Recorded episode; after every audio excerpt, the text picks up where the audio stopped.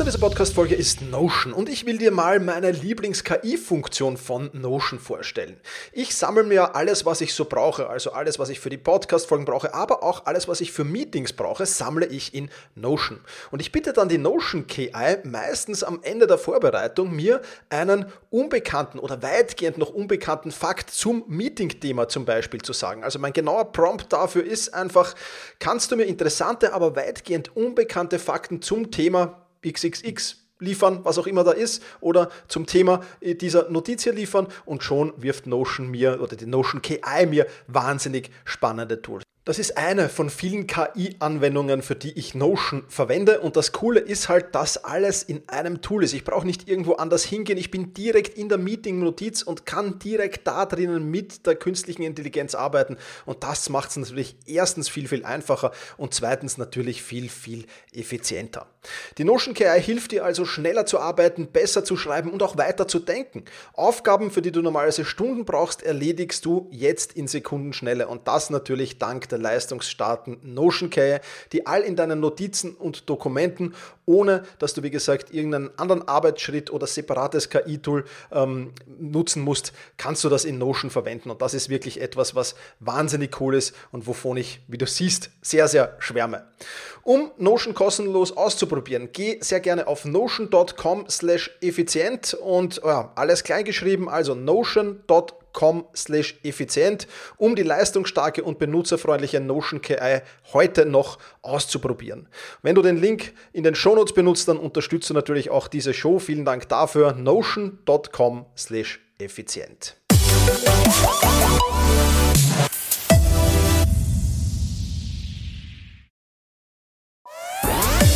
Effizienter arbeiten lernen und leben der Podcast für ein besseres Selbstmanagement. Das Ziel? Mehr Zeit für dich und für die wirklich wichtigen Dinge in deinem Leben. Weil deine Zeit wertvoll ist.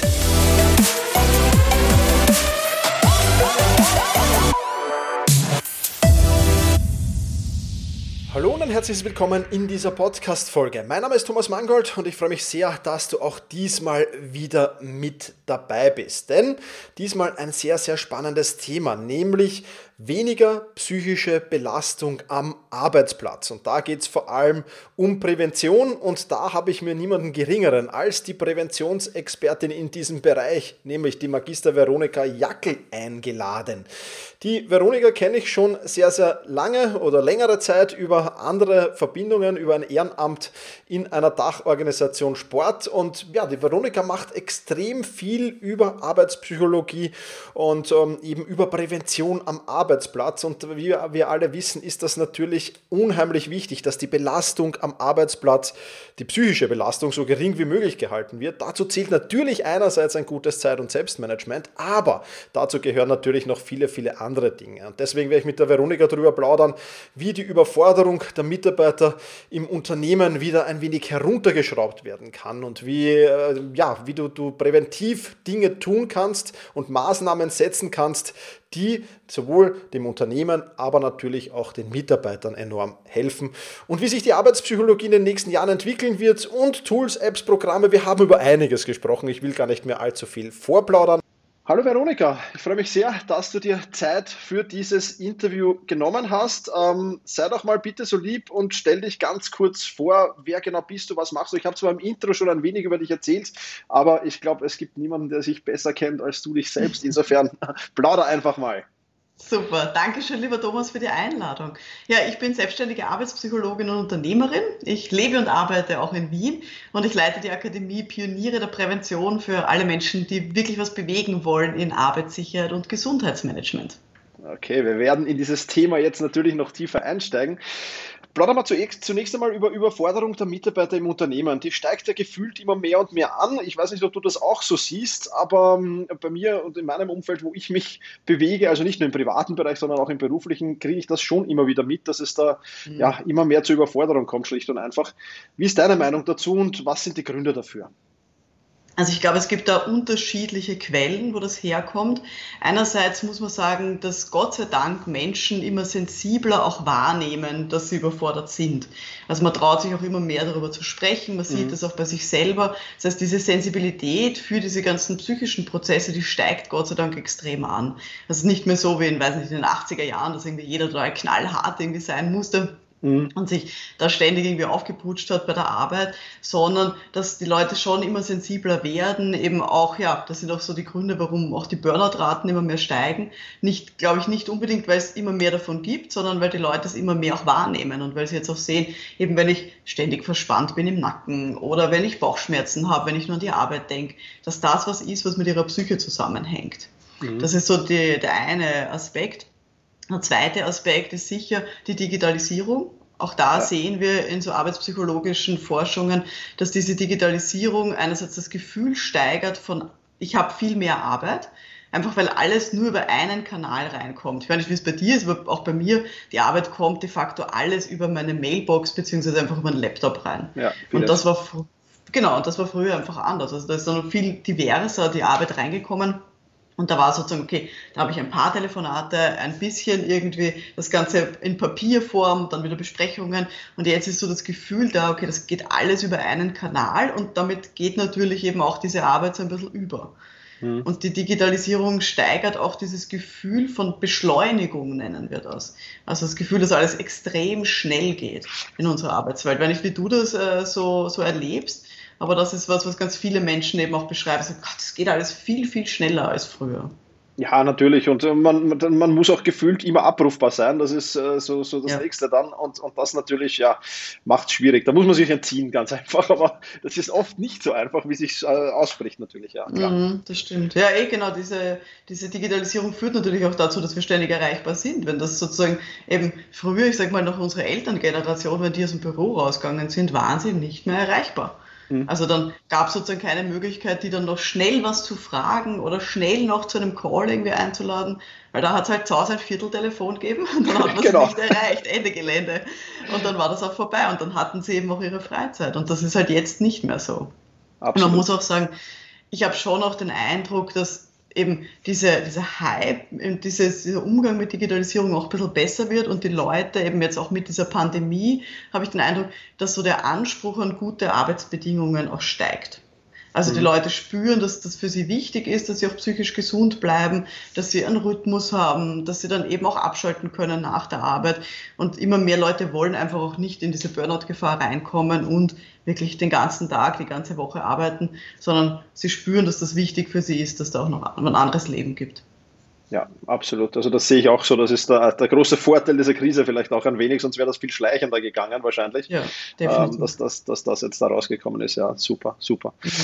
Mhm. Okay, Veronika, das ist schon mal sehr spannend. Ähm, erzähl mal, wo du so die größten psychischen Belastungen am Arbeitsplatz siehst. Was nimmst du da in deinem Job so wahr? Was sind da die, die großen Brocken sozusagen? das ist eine sehr spannende Frage, die mir wirklich regelmäßig gestellt wird. Und okay. das Blöde ist, ich habe jetzt keine konkrete Antwort, weil es natürlich sehr abhängig ist von den Branchen, mhm. von den Jobs, die die Leute haben. Also auch meine psychischen Belastungen sind ganz sicher andere, als die du hast. Aber um so ein bisschen ein Gespür zu bekommen, es gibt regelmäßig von der EU ungefähr alle fünf Jahre eine große Umfrage unter europäischen Unternehmen, repräsentativ in allen europäischen Ländern.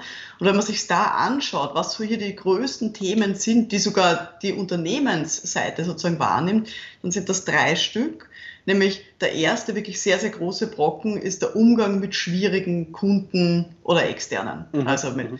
ähm, also in unserem Fall sozusagen werden es eher Kunden in Beratungsdienstleistungen, äh, bei Krankenhäusern sind es eher Patientinnen und Patienten oder auch Schülerinnen und Schüler, also irgendwie Leute, die außerhalb der Organisation sind und die irgendwie mühsam sind. Ja, okay. Das ist wahrscheinlich, was ganz viele Leute nachvollziehen können, da kommen die Leute mit, mit ja, Anrufen und wollen dann irgendwas haben und haben Wünsche und Bedürfnisse und regen sich auf, wenn irgendwas nicht gut funktioniert. Und dieser Umgang mit so mühsamen Externen, das ist eines der größten Themen für Organisationen. Das zweite große Thema ist der Zeit- und Termindruck. Mhm. Auch das ist was, das haben wir jetzt ja schon angesprochen, das steigt eben auch gefühlt mit dieser Digitalisierung auch ziemlich an.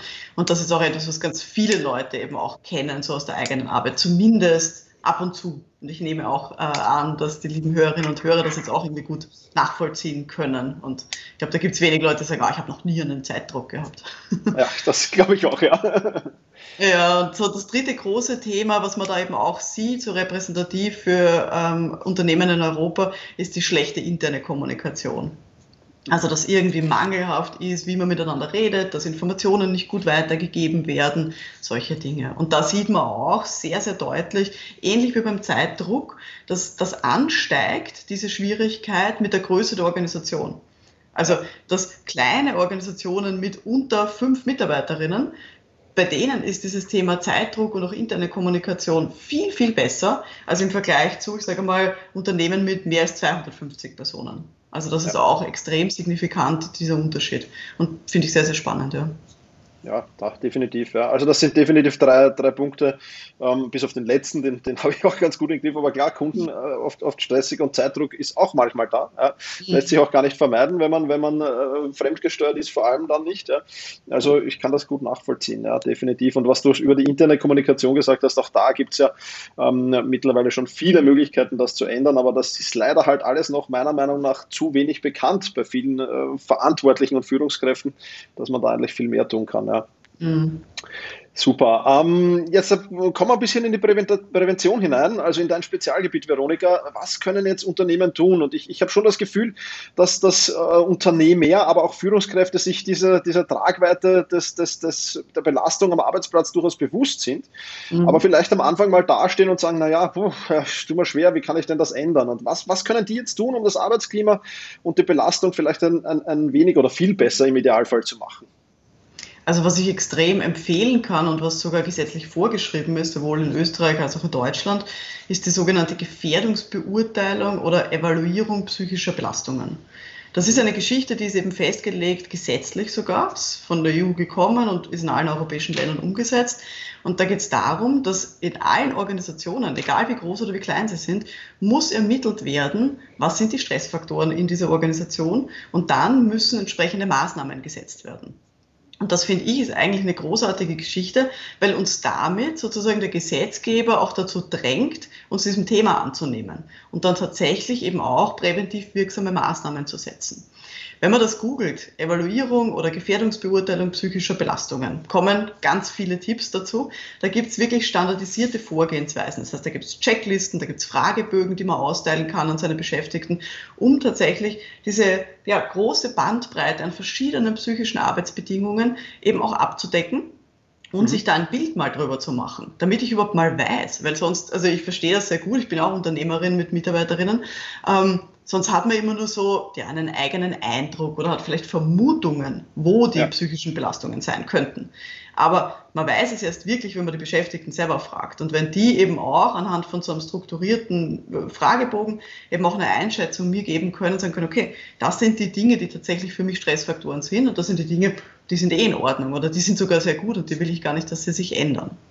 Also mhm. das ist mal eine wirklich super Grundlage, damit man mal weiß, wie das Ganze ausschaut. Wie gesagt, da gibt es online ganz viel, was man sich suchen kann. Natürlich ist es auch schön, wenn man sich da einen, einen Profi irgendwie an die Hand nimmt, dann geht es schneller meistens in der Regel äh, und ein bisschen besser. Aber das genau. ist mal eine wichtige Basis. Der zweite Punkt ist, es reicht ja nicht nur zu wissen, okay, wo sind denn eigentlich unsere Probleme und unsere psychischen Belastungen, sondern der zweite Punkt ist auch, passende Maßnahmen dagegen zu setzen. Und da tun sich viele Leute schwer, weil sie so ein bisschen den Eindruck haben, ja, wenn ich so psychische Stressfaktoren habe, eine Maßnahme wäre doch eine gute, naja, da biete ich halt Entspannungskurse an oder Yogakurse oder solche Dinge. Mhm. Da muss ich jetzt klar sagen, als Arbeitspsychologin, das ist nicht der Sinn der Sache, weil das nichts an der Arbeitsbedingung verändert.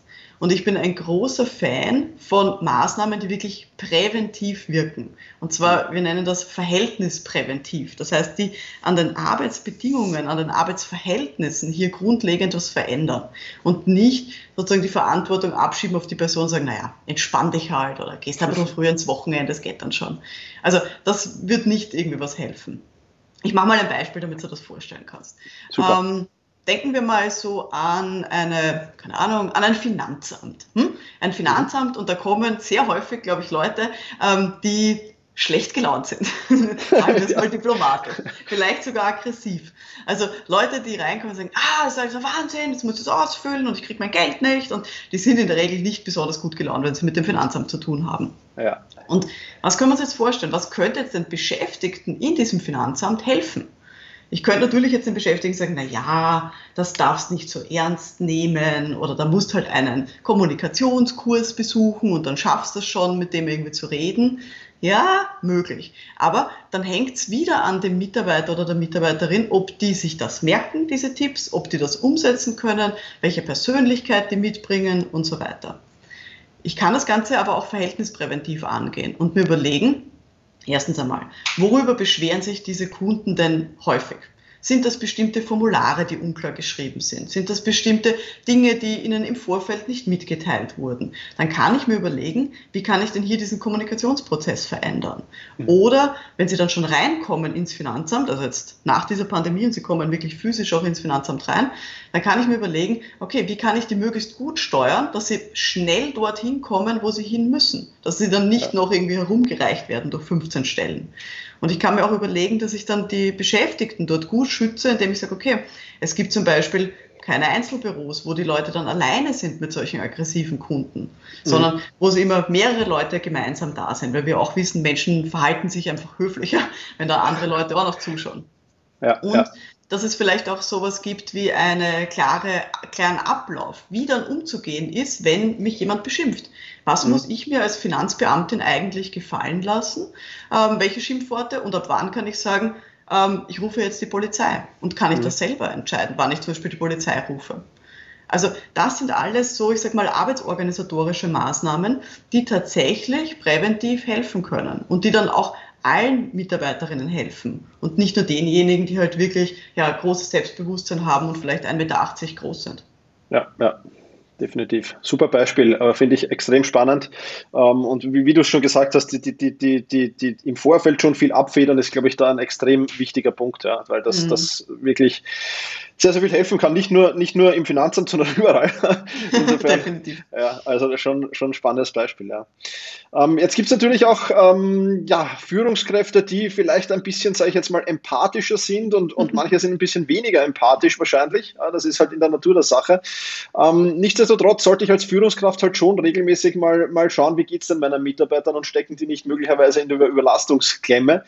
Ähm, ja, was, was, was sagst du? Wie, wie kann eine Führungskraft da handeln? Wie kann eine Führungskraft Präventionsmaßnahmen setzen? Jetzt auch in einem großen Betrieb ist es ja nicht immer so einfach, jetzt ein Formular mal schnell zu ändern. Ja, das ist ja dann mhm. schon wieder äh, natürlich organisatorisch vielleicht ein wenig schwierig. Aber was kann, was kann jetzt, wenn man ein bisschen noch so ein bisschen, ein bisschen reinschauen in, in, in so in kleinere Strukturen innerhalb von großen Organisationen zum Beispiel, was kann eine Führungskraft da jetzt noch aktiv tun? Gibt es noch irgendwas, was da man äh, machen kann, um eben die Überlastung der Mitarbeiter zu minimieren, so gut es geht. Mhm.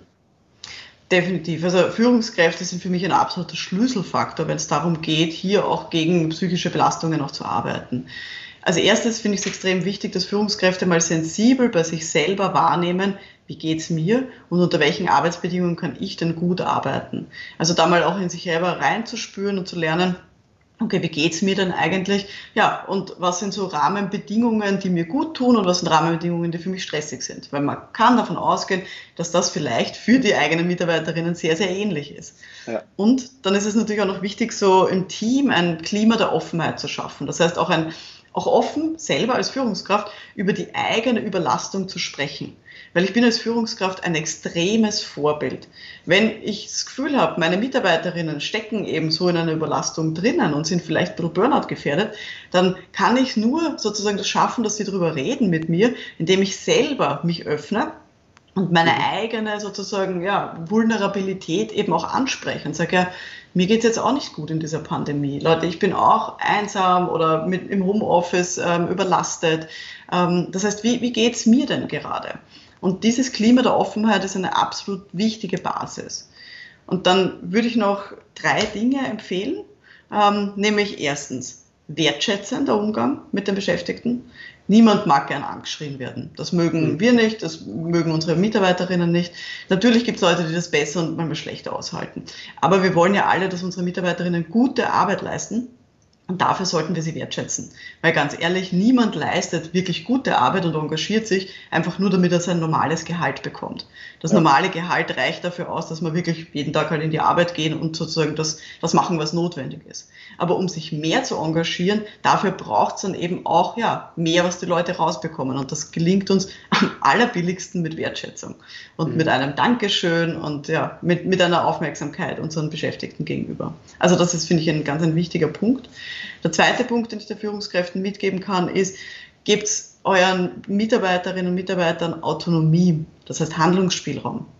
Menschen wollen gern Dinge selber entscheiden. Und ja. Dinge ganz, ganz klein sozusagen vorzugeben und da wirklich so ins Micromanagement zu verfallen, hilft wirklich niemandem. Sondern wenn ich ein Team haben möchte, das eben selbstständig Dinge entscheidet, dann muss ich denen auch ja, Entscheidungen übertragen und denen vertrauen, dass sie die richtigen Entscheidungen treffen werden. Und wenn sie dann einen Fehler machen, dann muss ich auch damit sozusagen ja gut umgehen können und nicht sagen, ah, verdammt, das hättest du anders machen sollen. Weil dann mhm. werden die beim nächsten Mal das nicht mehr selber entscheiden. Und dann bin ich in einer ganz negativen Spirale drinnen. Also Wertschätzung, Autonomie und der dritte Punkt, den ich da mitgeben kann, ist so dieses sinnstiftende Arbeiten ganz mhm. viele Leute, ähm, ja, die ich kennengelernt habe, die sagen, ach, ich weiß gar nicht, wofür ich das eigentlich alles mache. Es macht überhaupt keinen Sinn, dass ich jetzt diese Excel-Tabelle ausfülle. Ich weiß nicht, wer die dann lesen wird. Ich habe das Gefühl, der Bericht, den ich irgendwie jedes Monat schreibe, das bringt gar nichts. Den könnte ich irgendwie auch für die Mülltonne schreiben. Also, dass die Leute es wissen und das Gefühl haben, das macht Sinn, was ich tue. Wer, wer arbeitet mit meinen Ergebnissen dann weiter? Das ist was, was extrem motivierend ist für ganz viele Leute. Und da können eben auch Führungskräfte ganz viel helfen ähm, und das eben auch herausstreichen für die unterschiedlichsten Aufgaben. Also das sind so drei große Tipps, die ich da mitgeben kann. Wertschätzung, Autonomie, Sinnstiftung. Ja, das ist was, was ich in meinem Buch aktiv führen ähm, auch sehr, sehr gut ausgeführt habe und mit vielen Beispielen, weil ich glaube, dass das wirklich die, die absolute Basis ist, ähm, damit man eben auch Mitarbeiterinnen unterstützen kann und da motivierende Arbeitsbedingungen schaffen kann. Super, ja. Das Buch werden wir natürlich in den Shownotes verlinken. Super. Finde ich extrem wichtig. Also für mich gerade, also wenn ich jetzt von mir persönlich äh, hier plaudere, dann ist für mich Sinn un unglaublich wichtig. Ja, dass das wirklich Sinn macht, was ich tue, weil sonst da bin ich ganz schnell im, im, im, im ja, äh, ja, wie soll ich sagen, in der Abwehrhaltung mehr oder weniger. Äh, ich glaube, das geht uns Selbstständigen allen so. Ja. Wir sind ganz, ganz große Suche nach, nach Sinn und sinnstiftenden Aufgaben. Absolut. Und ich finde es lustig, dass du so Listen angesprochen hast. Ich muss in meinem alten Job musste ich immer äh, eine Liste einmal im Monat ausfüllen und ich habe genau gewusst, die liest kein Mensch. Und, und ich habe dann wirklich irgendwann einfach nur immer dieselbe Liste weggeschickt und das ist jetzt in, in zehn Jahren, glaube ich, niemandem aufgefallen. Aber gut. ja, genau. Das ist nicht motivierend. Absolut, da muss man sich halt dann lernen irgendwie.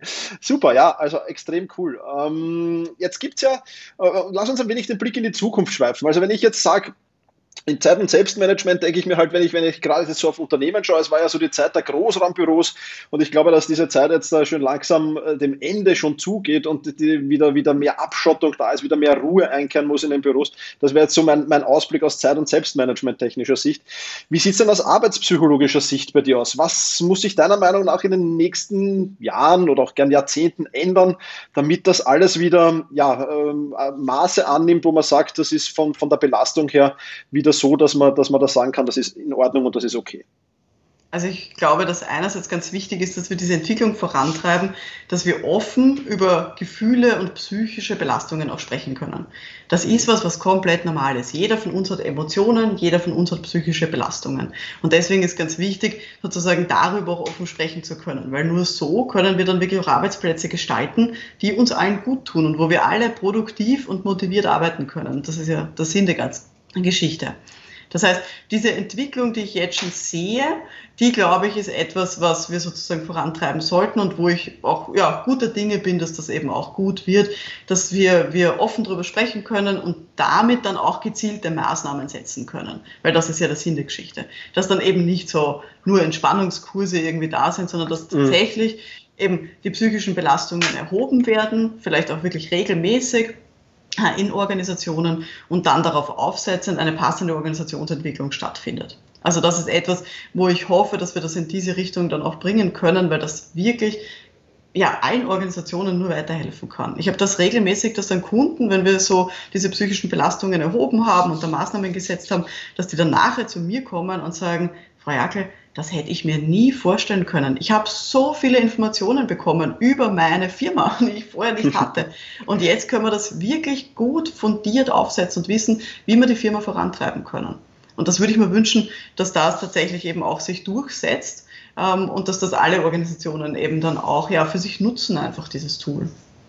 Absolut, ja. ja. Das wäre sehr, sehr wünschenswert. Hoffen wir, dass es keine Jahrzehnte dauert, sondern sondern nur vielleicht ein paar, ein, zwei Jahre.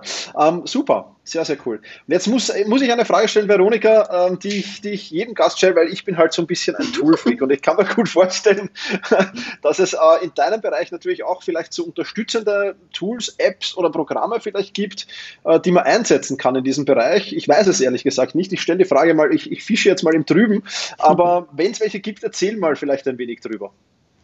Ja, also das eh schon rausgehört. Ich bin ja ein Fan von wirklich Arbeitsorganisationen so verändern, dass die Leute gut und motiviert arbeiten können. Mhm. Also von dem her, diese ganzen Projektmanagement- und Kollaborationstools, glaube ich, die helfen auch gegen psychische Belastungen. Also eben Asana, Slack, Evernote und wie sie alle heißen. Das ist mhm. tatsächlich mhm. was, was auch für psychische Belastungen helfen kann.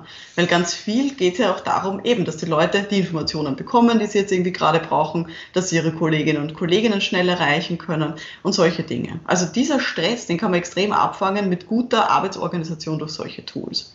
Aber natürlich gibt es eben auch jetzt ganz viele so, so Selbsthilfe-Tools, also Achtsamkeits-Apps, Meditations-Apps. Es gibt mittlerweile sogar künstliche Intelligenzen, wo man dann eben so einen Kurzfragebogen ausfüllt, wie es einem gerade geht. Und die schlagen dann die passenden Interventionen vor. Okay. Also auch ganz, ganz spannende ähm, Entwicklungen. Natürlich muss ich da auch immer dazu sagen, wenn jetzt nur ich sowas tue, für mich so ein Tool irgendwie einsetze und mein Team gar nicht einbinde, dann wird das wahrscheinlich nicht grundlegend was ändern an Arbeitsbedingungen und dann wird es nicht mhm. den Effekt haben, den es haben kann, wenn wir uns wirklich als Team zusammensetzen und uns überlegen, welche Tools können wir denn irgendwie gut einsetzen. Mhm. Super, absolut, kann ich, kann ich voll und ganz unterstreichen. Also da auch wirklich schauen, dass man dann auch eine Kommunikationsstruktur hat mit diesen Tools, die vorgegeben ist, wo man halt, genau wie du gesagt hast, ja, dann wirklich das äh, sehr, sehr gut einsetzen kann und eben die Überforderung abmindern kann. Super. Mhm. Veronika, lass uns noch ein wenig über deinen Präventionskongress plaudern. Der findet ja meines Wissens noch einmal im Jahr, glaube ich, statt. Und ähm, erzähl mal, für wen ist denn der und was kann man dort denn so alles äh, erfahren zu diesem Thema? Genau, ja, danke schön, dass du es ansprichst. Also dieser Präventionskongress findet tatsächlich einmal im Jahr statt, immer in der letzten Augustwoche. Ähm, und Zielgruppe sind da alle Menschen, die in der Prävention arbeiten, in der betrieblichen. Das heißt von Arbeitssicherheit, psychischer Gesundheit, Gesundheitsmanagement. Das ist so die, die große Bandbreite, die wir da abdecken. Und da gibt's eben eine sehr spannende Mischung über eine ganze Woche hinweg aus Vorträgen, Live-Webinaren und auch Netzwerkveranstaltungen. Und das ist eine ganz spannende Geschichte, wo wirklich aus dem gesamten Dachraum, also Deutschland, Österreich und der Schweiz, dann Teilnehmende kommen, die in dieser betrieblichen Prävention arbeiten, die eben besser werden wollen in ihrem Selbstmanagement, in ihrer Beratungskompetenz oder sich auch fachliche Inputs holen können. Ja, und da erwarten wir eben jetzt 2021 über 1000 Teilnehmende. Da freue ich mich schon sehr drauf. Das ist extrem Super. angewachsen in den letzten Jahren. Ja, und lieber Thomas, ich freue mich auch total, dass du da mit dabei bist, weil du bist ja auch, hast zugesagt, dass du eben auch als Speaker mit dabei bist. Und ich glaube, du wirst uns ja was erzählen ähm, über die sogenannte ideale Arbeitswoche. Ja, genau. Da freue ich mich schon sehr drauf. Ich glaube, dass das viele Präventionsexpertinnen gut brauchen können, weil die in der Regel immer nur so ja, sich hin und her gerissen sind zwischen allen Kunden, die von ihnen was wollen. Also mhm. da freue ich mich schon sehr drauf. Genau. Ja, wenn irgendwer, der jetzt zuhört, sich da irgendwie dafür interessiert, vielleicht darf ich noch kurz irgendwie den Link irgendwie nennen. Ja, natürlich. Erzähl, erzähl, erzähl, ja. Klar. Ja, ähm, und dann gerne schauen unter www.pionierederprävention.com slash Kongress. Also Pioniere der Prävention.com slash Kongress. Alle, die jetzt so in Arbeitssicherheit und Gesundheitsmanagement arbeiten, würde ich mich sehr freuen, wenn wir uns dort sehen. Super. Den Link gibt es natürlich in den Shownotes. Und wo wir gerade bei Links sind, Veronika, äh, gleich die letzte Frage oder vorletzte eigentlich. ähm, wo im Netz kann man mehr über dich erfahren, wenn jetzt jemand sagt, ich will die Veronika eventuell engagieren oder mich mit ihr vernetzen? Ähm, erzähl auch da gleich dazu. Ja, gerne. Also wo ich sehr viel unterwegs bin, ist LinkedIn. Also einfach Veronika Jackel, J-A-K-L, auf LinkedIn suchen, äh, mich da gerne anschreiben. Ähm, wenn ihr was braucht für euer Unternehmen, dann äh, gerne unter www.apjackel für Arbeitspsychologie jackel.at schauen. Ähm, und ansonsten, ähm, wer eben selber in Arbeitssicherheit und Gesundheitsmanagement unterwegs ist, ähm, auch ich habe einen Podcast, der heißt eben Pioniere der Prävention, da gerne mal reinhören ähm, und sich da mit mir vernetzen. Super, das alles werden wir natürlich in den Shownotes verlinken. Äh, Veronika, war extrem spannendes Interview, ähm, weil ja Zeit- und Selbstmanagement schon ein, ein, ein, Teil von Prävention natürlich ist, ganz klar, wenn man es gut Definitiv. macht. Äh, insofern äh, hat es mir diesen Spaß gemacht, da mit dir darüber zu plaudern. Ähm, vielleicht werden wir in einem Folgeinterview mal ein bisschen tiefer in die einzelnen Themengebiete vielleicht oder in ein einzelnes Themengebiet mhm. einsteigen. Würde mich auf alle Fälle sehr, sehr freuen. Auf jeden Fall ist es in meinem Podcast so, ähm, ja, Usus, dass dass der Gast immer das letzte Wort hat. Also wenn du jetzt noch so einen Shoutout hast oder eine kurze Message, die du an meine Hörerinnen und Hörer mitgeben willst, dann freue ich mich jetzt schon drauf. Ich sage auf jeden Fall vielen, vielen Dank für deine Zeit. Ich freue mich schon wahnsinnig auf den Kongress. Und ja, ich freue mich auf deine Abschlussworte. Dankeschön, lieber Thomas, nochmal für die Einladung. Und liebe Hörerinnen, liebe Hörer, achtet auf eure psychischen Arbeitsbedingungen. Das kann man gar nicht oft genug sagen. Schaut darauf, dass ihr euch so gut wie möglich hier einrichtet und eben auch eure Arbeitsorganisation so macht, dass ihr möglichst wenig psychische Beanspruchung auch fühlt. Das zahlt sich wirklich aus. Also jeder, der hier seinen Traumjob gefunden hat, hier gut arbeiten kann, der weiß, wovon ich spreche. Das ist wirklich ja, Lebensqualität, die man da gewinnt, wenn man sich hier in der Arbeitszeit eben auch gut fühlt und hier möglichst wenig Stress hat. Vielen, vielen lieben Dank, Veronika. Auch jetzt hier noch im Nachgang beim Aufnehmen des Outros. Da waren wieder enorm viele spannende Dinge dabei. Ich durfte wieder enorm viel lernen und das macht natürlich riesen, riesen Spaß. Die ganzen Links, die die Veronika da jetzt am Schluss erwähnt hat, zum Präventionskongress, zur LinkedIn, zu ihrer Homepage, zu ihrem Podcast, aber auch zu ihrem Buch, die findest du natürlich in den Show Notes. Ja, und wenn du denkst, diese Podcast-Folge, die kann jemand brauchen in meinem Umfeld. Ich kenne jemanden, der ja mehr auf Prävention achtet, achten sollte, dann teile diese Podcast-Folge sehr, sehr gerne mit der betreffenden Person. Ich sage jetzt schon vielen lieben Dank dafür. Das soll es für diese Folge gewesen sein. Wie immer, vielen Dank fürs Zuhören, mach's gut und genieße deinen Tag. Bye.